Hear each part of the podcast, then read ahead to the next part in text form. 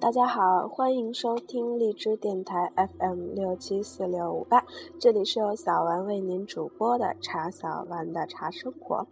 今天是二零一四年的十二月二十五号，嗯，小丸要在这里跟大家说一声圣诞快乐，Merry Christmas。今天呢，小玩家嗯迎来了一个非常非常重要的事情，就是我们第一次参加了杭州茶叶博览会。然后我们的摊位是 B 八六，那里有小玩用心嗯手绘的墙面，然后精心准备了很多日本进口的茶具，跟大家一起分享。嗯，非常感动的是，有很多的听众朋友，还有小丸朋友圈里面的朋友，都来到会场，然后捧场过来喝茶，跟小丸一起交流习茶的心得，真的十分的感动。然后我觉得这个电台无论如何都要做下去，即使最后只有一个人在听，我也会坚持不懈的做下去。所以今天继续给大家带来呃茶语者的第二部分茶知识。茶语者，作者王旭峰，播者茶小丸。汪庄茶室，杭州古城向有湖上四庄之称，即汪庄、刘庄、蒋庄、郭庄。他们都是江浙一带闻名遐迩的名园别墅，其中汪庄颇有特色。这倒不仅仅因为它以后成了人们的休憩之处，还因为汪庄初建时，实乃盐湖之一座茶庄。汪庄在杭州西湖南线雷峰塔下，在正规的场合。它一般都被称之为西子宾馆，但杭州人仍然称它七十年前的名称“汪庄”。何以如此？说来话长。从前徽州府统统辖六县，和杭州交通方便，出来做生意的人就多。徽州人做生意有句行话，叫做。周期无茶潘酱园，一是说徽州人做生意的大多姓周、姓吴、姓潘；二是说他们大多做的是漆、茶、酱的生意。这话说的不全，徽州人做生意的当然不止周、吴、潘，要说大姓，汪姓也算得上是一份儿。铭记杭州城里有个富商，也做茶叶生意，名叫汪汝谦，字然明。秦淮八艳中柳如是算得上是他的红颜知己。柳如是到杭州觅婿，就住在汪家西溪别墅。柳如是那段著名的《娟生与梦》。遂若与先生为隔世友谊的文字，就是写给他的。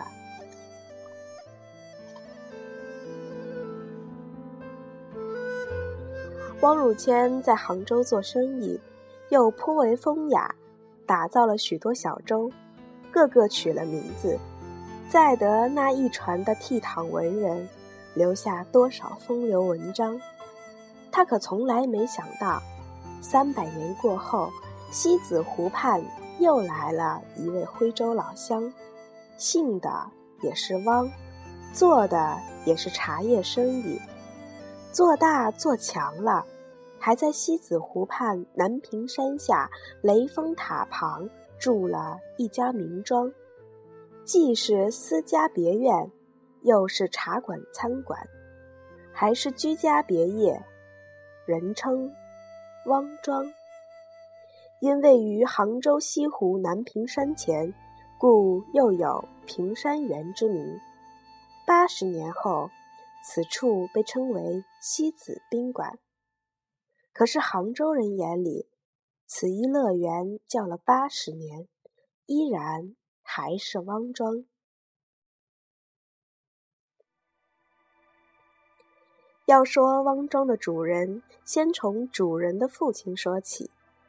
主人的父亲自然也是姓汪，名叫汪立正，又叫汪希纯，字以德，是安徽绩溪上庄人，离胡适的家乡只有两里路。听说绩溪上庄的汪裕泰故居，至今仍然存在。未曾考证，不知是不是传说。如果推断不错的话，这位汪老先生应该是出生于道光七年的皖北乡下，家庭条件自然也是好不到哪里去的，否则也不会走少年背井离乡、沪上学徒的老路。汪希纯十四岁随族人赴沪。在茶庄做学徒，熬了六年。道光二十七年，这个一口皖北方言的小伙子，已经会使用溜溜的上海本腹话了。二十岁的年纪，够有胆量的，竟然自己出来独自开店，地址就在老上海的北门外大街，店名汪裕泰。从此创下了汪氏茶商世家的第一代基业。一般徽州人出来做生意，都是给人家当伙计，回家娶老婆后再回城里。绝大多数人一辈子给人打工，没几个真正能够自己当老板的。像汪希纯那样，二十岁就出来自己单挑，而且居然生意红火。牌号爆响，汪裕泰茶庄也因此成为号称十里洋行的上海的十一个显赫一时茶庄中最为著名的一个。当时上海开茶号的不多，而汪裕泰茶号又以廉价收购家乡之红茶，以高价畅销于沪地，其牟利之风可想而知。汪家茶号自此生意兴隆，通四海，财源茂盛，达三江，顿成巨富。汪裕泰茶庄的第二代传人叫汪志学，字希宇，号自新，生于同治八年，他才是汪庄的真正主人。据说汪志学非常喜欢的自己的字。所谓替鱼，可谓当时随时检点自己的意思。汪志学对人则以替鱼自称，久而久之，自显名焉。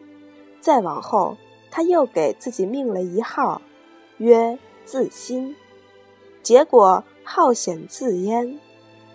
今天我们知道的，往往就是汪自新这个号。早年的汪替瑜原本学的不是茶，而是医。他自幼秉性聪明，富有才智。父亲去世后，他继承了家业，这才医学练二业并举，并着手扩大茶庄规模。他在繁华的淮海路上开设了一家总店——汪裕泰茶庄，下设四五家分店。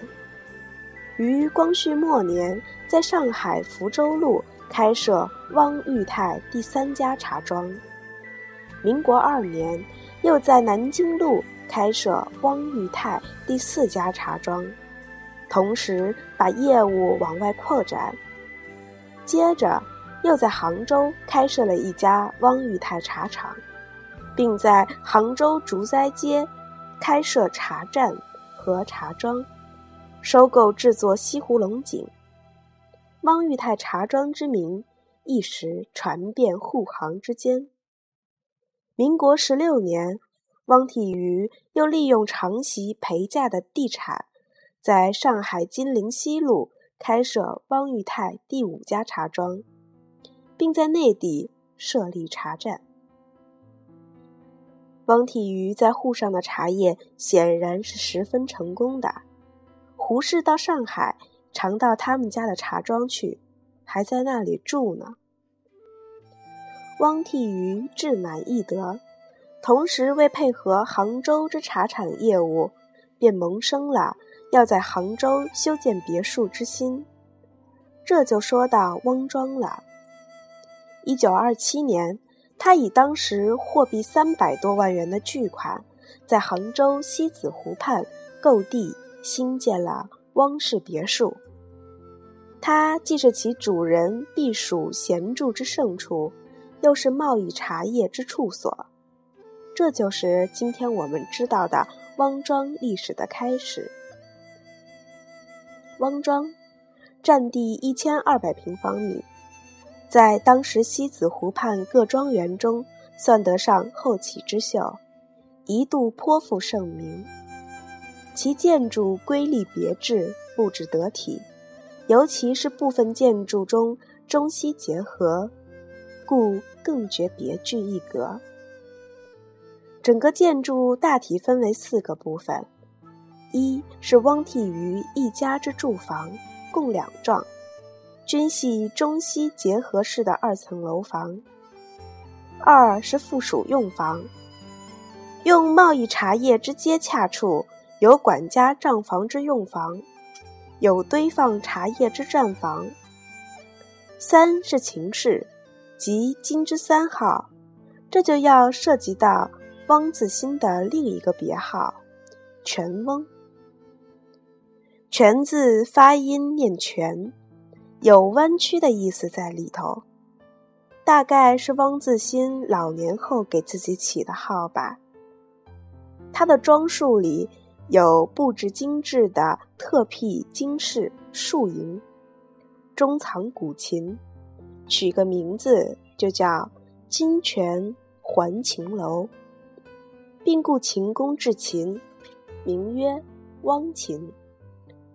据说当时该市陈列的古琴种类繁多，总是整数多达二三百张。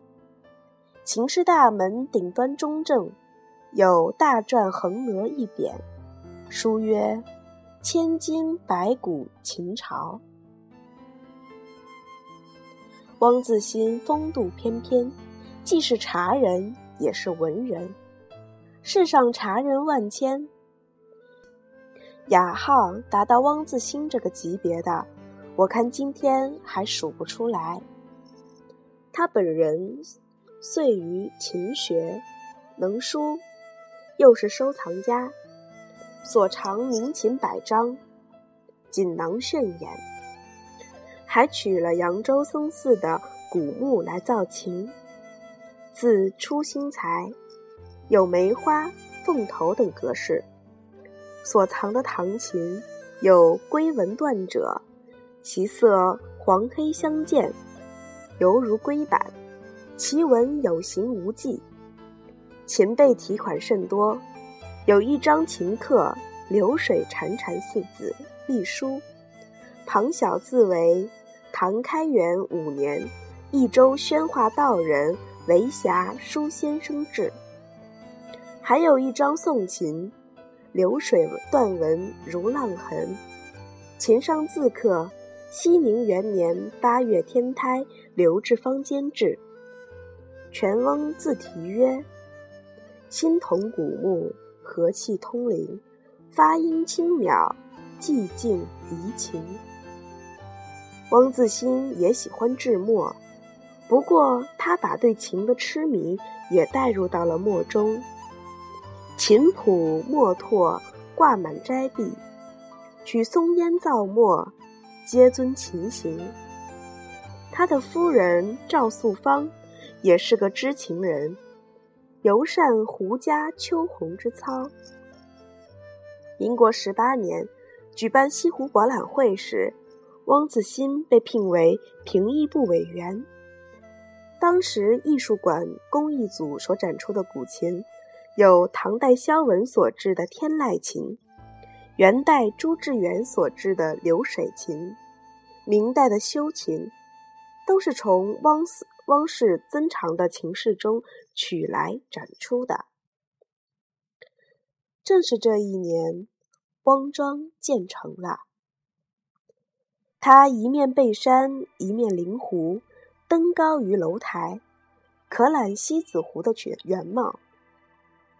向西，则遥对苏堤的映波桥，置之于落日余晖间，又可闻净慈寺悠扬的南屏晚钟。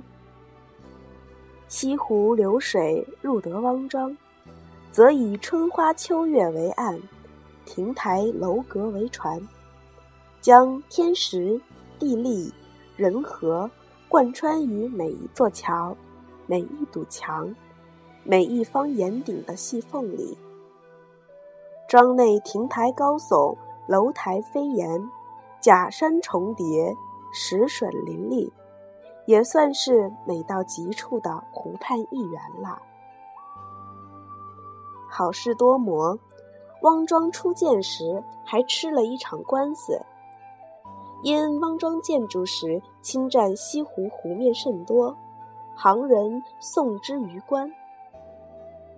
后来汪自新答应，百年之后将庄屋捐赠地方政府公用，这才实免拆除。这则掌故源自阮义成先生的《三句不离本行》一书。阮先生。早年做过浙江省民政厅长，他的话倒是可信度较强的。抗日战争时前的时期，也是汪家的黄金时期和汪庄的全盛时期。当日之汪庄，茶商云集，门庭若市，祖人除自住主房外，庄园向外开放。汪自兴是个多有雅趣的人，极爱品龙井名茶，游西湖山水，好鉴赏书画以及徽墨端砚，善弹古琴，故在汪庄别墅开设杭州汪裕泰茶号，供应龙井等名茶，辟有市名室，可以试评茶味。汪庄从陆路走。则南山路、坦白路进出，水路更方便，坐船可直达汪庄上岸。上岸即可见茶号的市民室。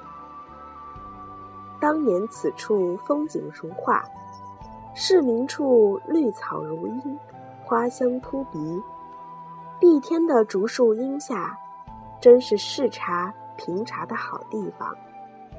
室内敞明雅洁，陈设古色古香，有铜制红木茶匣，有竹器漆器茶具，有宜兴紫砂茶壶，有景德镇金瓷茶器，让你一面品啜龙井香茗，一面观赏选购精美的茶器和名茶。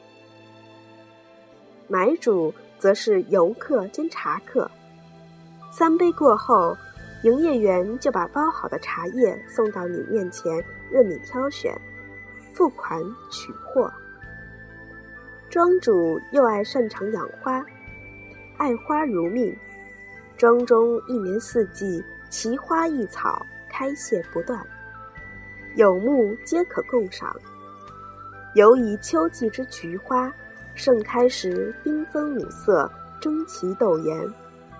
每盆花多者数百余朵，呈圆形或方形，绣团锦簇，巨件巧工，且公开陈列，任人抱享眼福。每当霜高九秋，从秦氏至小石桥之间的走道两侧和空地上。摆满各种菊花，众多游人竞相观赏，俨如菊展盛会。开始倒是让人随便进出观看的，大概来的人多了，不得不卖票。有人说生意人到底是生意人，赏个花都要买门票。我看倒也未必是爱钱，恐怕主要还是爱缘。毕竟是私人别墅嘛，不是公园，人人可来。卖了票，可能也是为了挡一挡爱花心切的游人。庄内竟然还有菜馆，名南屏山照，这倒是我不曾想过的。南屏山照，这名字也取得非常好，这才叫大雅四俗呢。汪替余有子二。长子汪振时，次子汪振环。振时精研医学，医术超群，医德高尚。郑环曾去日本留学，回国后专攻茶叶。民国十七年返沪，便在浙江中路、建国西路开设了汪裕泰第六、第七茶庄，以及正源茶庄。同时将茶庄扩展到苏州、奉贤等地，从而将汪氏茶叶推到鼎盛时期。到了民国二十八年，汪裕泰茶庄在各地共有八处，另有茶站二处，分店四处，卡车、轿车五辆，家业宏大。其中有以上海第七家茶庄。和杭州汪氏别墅最具规模。抗战爆发以后，镇环相继关闭了上海的第一、第二、第三、第四茶庄以及外地分店，同时将资金转至台北，另在绥远路、贵阳路重新开设茶庄，并在日本、英国、美国、摩洛哥等地。开设茶行数处。此人精明强干，颇有现代商人的眼光。每天穿上工作服，在茶楼里看茶、评茶，很少坐写字台，也少有旧商人习气。休息的时候，便与家人和青年店员打网球消遣。如此，每天接触茶行、跑街。和各地往来的商户，熟悉茶市行情，成为上海茶叶界中之佼佼者。上海滩上与他家世相似的还有一人，就是那位因跟电影明星阮玲玉有恋爱关系而一时名声大噪的华茶公司大老板唐季山。他们二人。都是当时年轻有为的茶界巨子。汪振环是个眼界开阔的人，照今天的话说，就是富有开拓精神吧。他不仅派专人去北非摩洛哥的港口城市卡萨布兰卡设庄销售中国绿茶，打开外销渠道。而且聘请上海圣约翰大学有外文基础的毕业生为高级职员。汪裕泰三代经营茶叶，以品种多、制作精、质量好赢得市场。他们有三十多个名贵的品种，用五色罐包装。制茶采用日本进口的机械，并还雇佣江西籍外销技工设制茶拼配厂。一时与华茶公司在茶界并雄。自汪庄开设汪裕泰号后，每当新茶上市，汪振环总要亲自来杭州，住在汪庄，亲自验收郊区茶行代购的龙井茶，再度审评择优进货。日寇侵占杭州期间，天堂西子湖受尽摧残。汪庄亦不能幸免，如此美轮美奂之处，竟然成了日军的驻军营地和马厩。庄内设备破坏殆尽，大批古琴书画文物被洗劫一空。汪自新避难上海，目睹自己一生心血毁于一旦，悲恨不已。不久就卧病不起，而离开人世。自此，汪庄再也没有恢复的余力，终于成了旁人眼中的废园。旧报中便有人感慨曰：“堂堂一代名媛，崛起迅速，去也疏忽。”此可见人世亦如是否？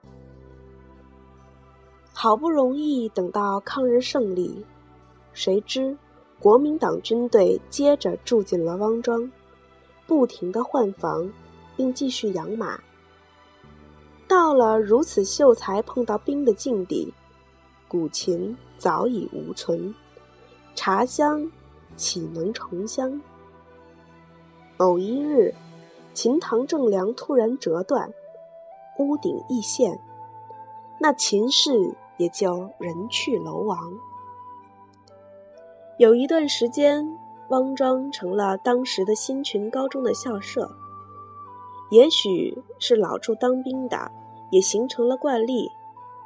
汪庄真的成了铁打的营盘流水的兵。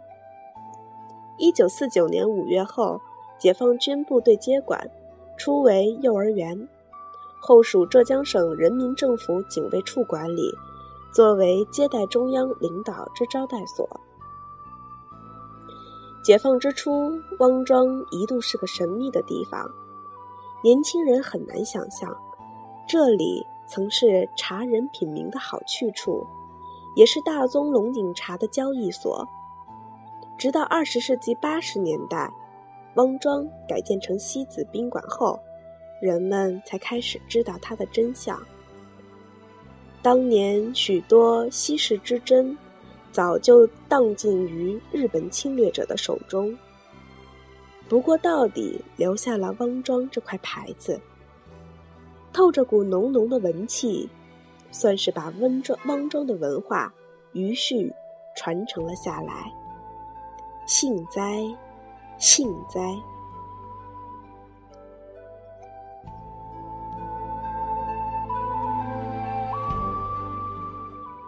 在我的少年时代，很长时间里。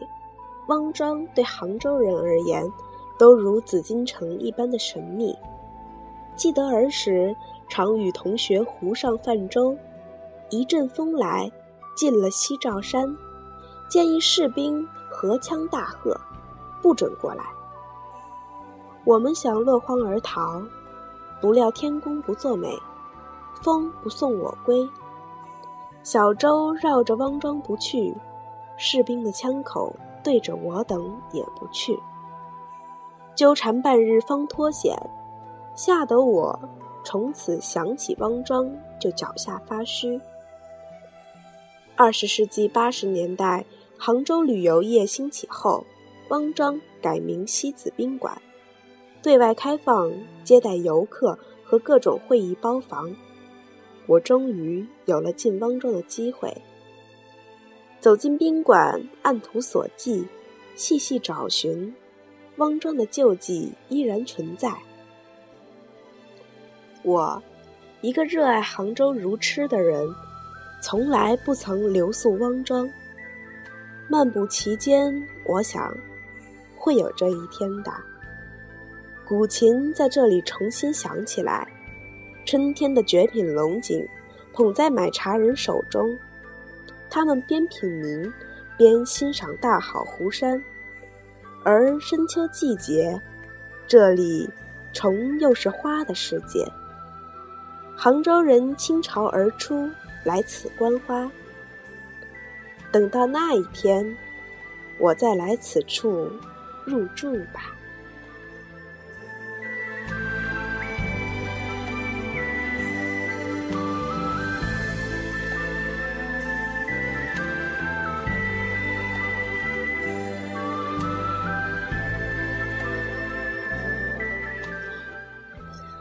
节目就到这里，再次跟大家说一声圣诞快乐，Merry Christmas！让我们敬请期待下期也是茶知识的最后一篇《美女与茶》。